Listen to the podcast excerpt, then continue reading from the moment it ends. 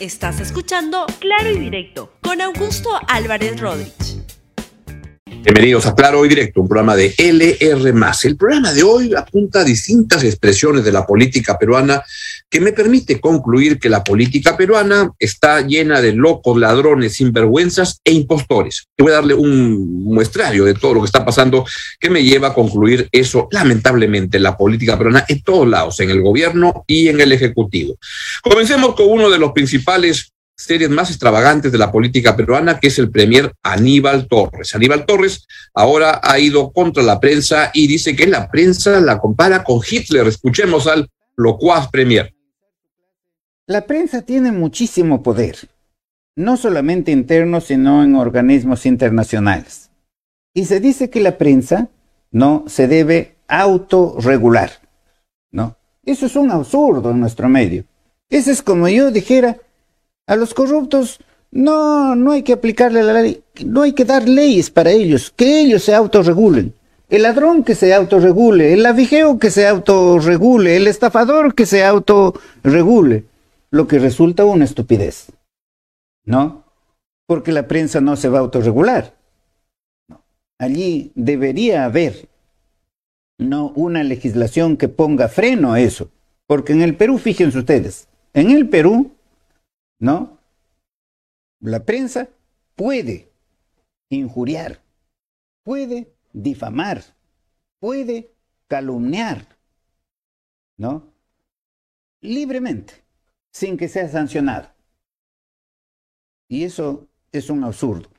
Eso no es ser un país civilizado. No. Puede. la prensa no hace nada de eso, sino como decía este de Negri, la prensa en el Perú estupidiza a la persona. eso es la verdad.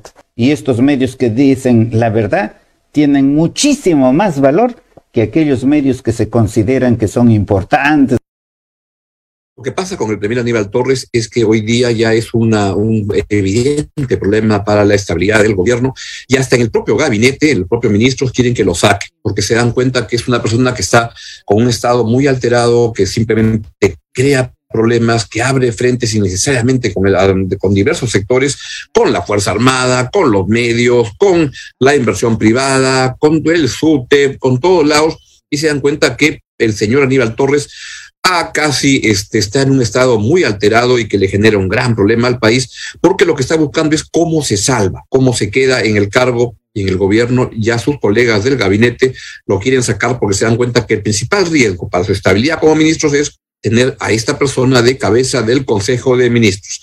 Ahora compara a la prensa con Hitler, que viniendo de alguien como él, que podría ser hasta un, hasta un elogio, ¿no? Porque él es un declarado admirador del el Führer, como lo ha demostrado en muchos de los discursos, la verdad que es un señor que este, está complicado, que le hace mucho daño al país y que debería irse cuanto antes. En verdad debería irse el gobierno completo, pero casi este, señor Torres es una de esas expresiones de por qué creo que la política peruana está llena de locos, ladrones, sinvergüenzas e impostores.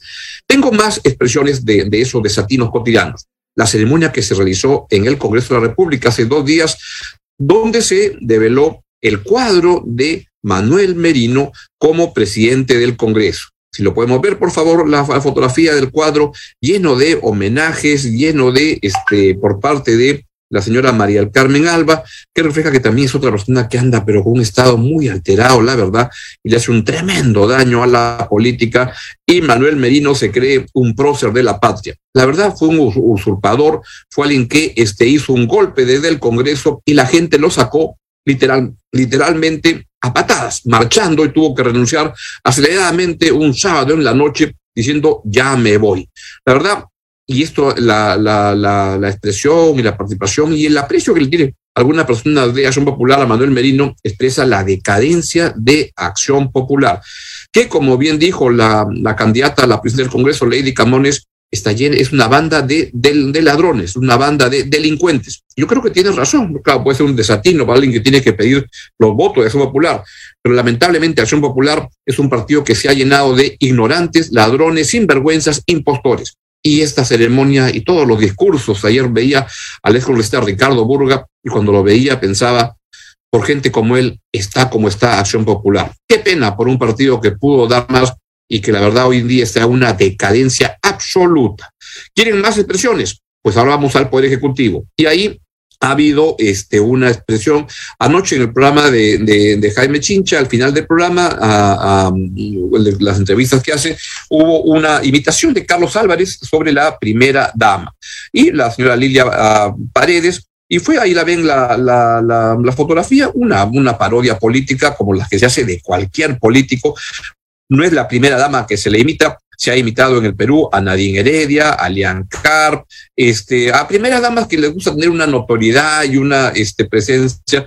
La señora es el caso de la señora Lila Paredes, pero muchos hablan que es el poder detrás del trono y está en un contexto en el cual la señora Paredes está siendo convocada por las instancias regulares de investigación y la verdad que este, no asiste. Y bueno, Carlos Álvarez hizo una excelente parodia el día de ayer y entonces irrumpió el Ministerio de la, de la Mujer con ese tuit que dice que el Ministerio de la Mujer rechaza la imitación de la primera dama presentada en el programa Octavo Mandamiento por el cómico Carlos Álvarez. Mi opinión, mi opinión se la voy a dar.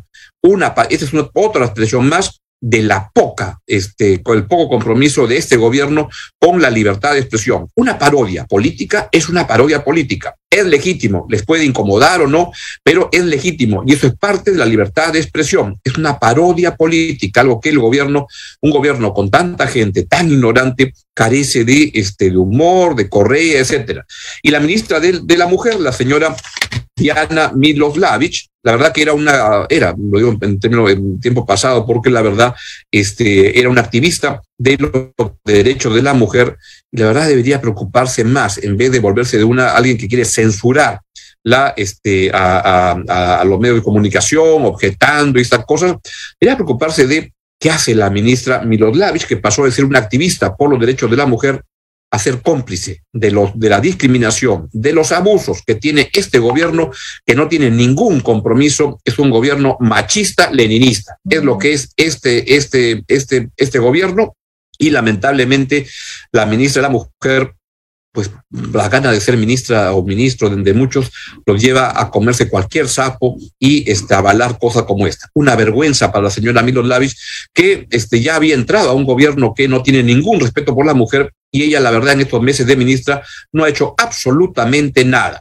Más allá de mandar un comunicado para que no le cambien el nombre al, al ministerio, para que sea la familia, la verdad que es una vergüenza, una pena que un activista prometía más por lo de hecho la mujer, acabe siendo cómplice de esto. Y esto hay que respetar la libertad de expresión, aunque les moleste. Así es la libertad de expresión. Y bueno, yendo con la señora Lilia Paredes, pues hoy día fue ante la Comisión de Fiscalización donde había sido convocada y dijo, no respondo. Y este, también las fotografías, este, se fue con su abogado, este señor Benji, este, Benji, Benji, no acuerdo su, apellido, pero que es muy locuaz, pero la verdad que muy desatinado mm, para, para en términos jurídicos, pero fue ahí con la, eh, la, la, la, la esposa del presidente y fue simplemente a declarar que no va a declarar nada.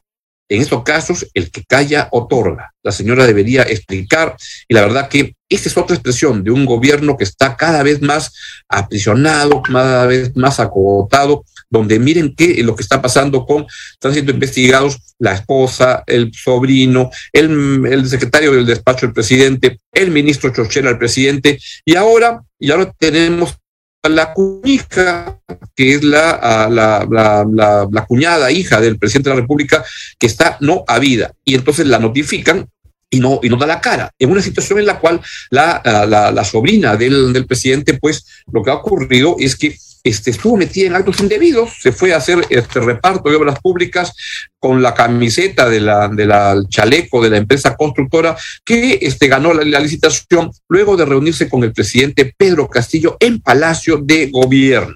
Y entonces la señora Jennifer Paredes este, está no a vida, no, no, y la, la justicia, la ministerio, el Ministerio Público la, la, la, está reclamando, le está pidiendo que vaya para declarar y no este, da la cara.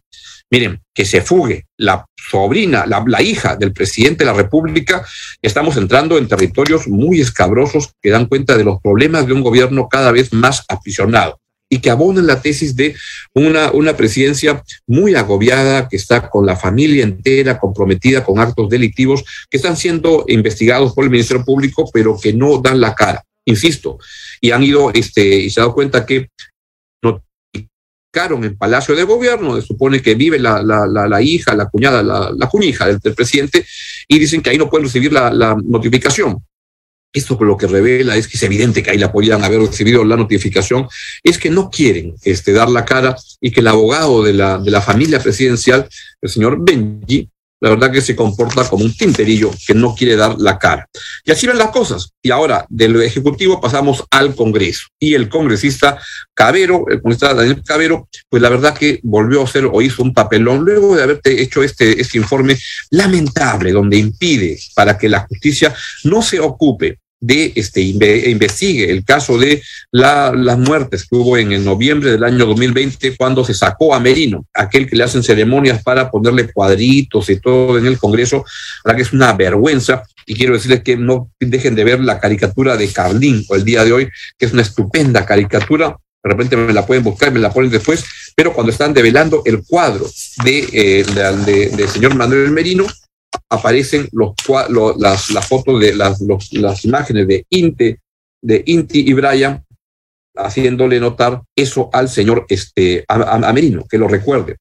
Todo, todo, lo que se pedía era que fuera investigado por la justicia para que se determine inocencia o culpabilidad.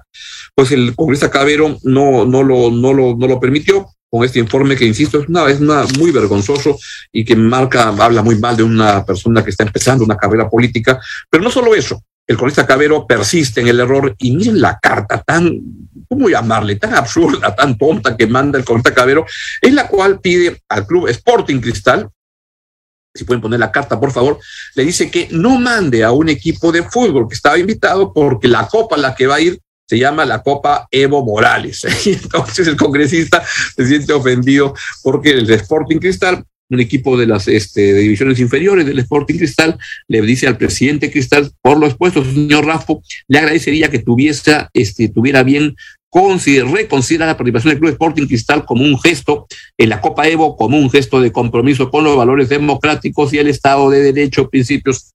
Creo que ha hecho muy bien el señor el, el Club Sporting Cristal en decirle, no, Caberito, no, no, no, Ocúpate de otra cosa mejor, por favor. Qué vergüenza, la verdad. Y de eso quiero pasar ahora a una serie de comentarios que sigo leyendo en los medios de, comunicación, este, de gente que no tiene ningún empacho en avalar la violación de derechos humanos que cometen a veces los ronderos. Los ronderos han jugado un papel y juegan un papel importante donde la policía no está. Ellos tienen un papel muy importante, pero la peor manera de hacer un reconocimiento al importante papel de las rondas campesinas es, son estas expresiones por parte de lo que yo le llamo ronderos urbanos, que dicen que justifican que, que, está bien, que pueden secuestrar a, periodistas y encima salen apareciendo con comentarios como, además se lo han ganado porque los periodistas de, de, América no tienen un compromiso con la libertad de expresión. Bajo esa óptica, bajo ese pensamiento, se puede justificar que agredan a unos periodistas y que digan que no ha sido secuestro, sino qué cosa es cuando tú retienes a una persona para exigirles que hagan algo que los estás obligando. Eso se llama secuestro. Vayan al diccionario, señores este, sociólogos y gente, y gente de, de, de, de, izquierda en general en el país, la verdad que se confunden muchísimo y obvian los principios para satisfacer posiciones este, políticas específicas a favor de la gente que cree que son buenos o malos. A esos señores, el señor el reportero Eduardo Quispe, lo secuestraron. Así fue. Y creo que por el bien de los ronderos se tiene que trabajar con ellos para que su accionar sea compatible con el respeto a los derechos humanos. Hoy en día aplican con frecuencia una forma primitiva de administración de justicia que pasa por el castigo físico y pasa además por la discriminación contra la mujer. Tema que algunas feministas de izquierda este, no les interesa. Cuando se trata de, este, estos temas, la verdad que este, optan por otros principios, tal como desde el comienzo estuvieron avalando a Pedro Castillo Terrones, a pesar que se veía su incapacidad, a pesar que se veía su vocación por, este, por, por el dinero ajeno, por el dinero del, del Estado, que es lo que estaban este, tan interesados. Lástima por ellos. Y ahora ocurre, si me pueden pasar los apoyos de esta tortura que han hecho a siete, a seis señoras, a seis mujeres en la libertad, donde lo que hacen es este, torturan a mujeres porque las acusan de brujas y las cuelgan de del, del, del, del, techo. Este, ¿Y eso cómo, cómo, cómo es? ¿No es violación de derechos humanos? Creo que la gente de izquierda particularmente debería ser más consecuente y para darle justamente a los ronderos una importancia, lo que no pueden actuar ellos es como ronderos con chicote urbanos. No es la única, ahora vamos desde este, ese caso hasta la, la presidenta del Congreso, que no puedo dejar de comentarlo, la señora Mari Carmen Alba, que entiende que hay indios y blancos en el Perú. En una expresión, creo que la vuelvan a escuchar, por favor. Nuestra frase es un Congreso para todos, todos sin excepción, a nivel nacional, Lima y regiones unidos, blancos y indios unidos, pobres y ricos unidos. Nosotros no tenemos un discurso divisionista de lucha de clases. El Congreso trabaja para todos, sin excepción, porque eso es el Perú. Para poder adelantar tenemos que trabajar para todos y avanzar y ese es nuestro compromiso. Ay, Diosito, ¿qué estaremos pagando? Y bueno, esta señora, este, Mari Carmen Alba, pasa en todos lados, en el Congreso, con expresiones evidentemente este, mal, mal puestas, mal dichas, este, mal, mal transmitidas, de alguien que, que no ha tenido una acertada participación como presidenta del Congreso y que ha mm, legitimado más al, Congreso de la República, porque cuando uno ve y dice, bueno, miren a Aníbal Torres las tonterías que dice, bueno, miren a Mari Carmen Alba las tonterías que dice. Y eso es lo que a mí me lleva a concluir que lamentablemente hay una degradación tremenda de la política peruana, que está hoy día llena de locos, ladrones, sinvergüenzas e impostores con esa idea que les dejo para que lo piensen, me voy y, ah, perdón, quiero poner la, la caricatura de, de, Carlín, que ya me la consiguieron, y ahí está, muy bien puesto la caricatura de Carlín contra Merino y Mari Carmen Alba, que cuando están haciéndole todo, este, lo, con bombos y platillos, hablando bien de Manuel Merino, un impostor, un usurpador del poder que fue votado por la, por la, por la ciudadanía en una muy buena marcha que se recuerda hasta ahora y que creo que ya es hora que se repita para que se vaya Pedro Castillo Terrones y este Congreso y vayamos a un adelanto electoral para ver si esta vez nos toca una mejor representación en el Ejecutivo, en el Congreso, porque lo que tenemos ahora es una partida de locos, ladrones, sinvergüenzas, impostores. Y conmigo nos vemos mañana en este mismo espacio. Chao, chao, que estén muy bien. Gracias por escuchar Claro y Directo con Augusto Álvarez Rodríguez. Suscríbete para que disfrutes más contenidos.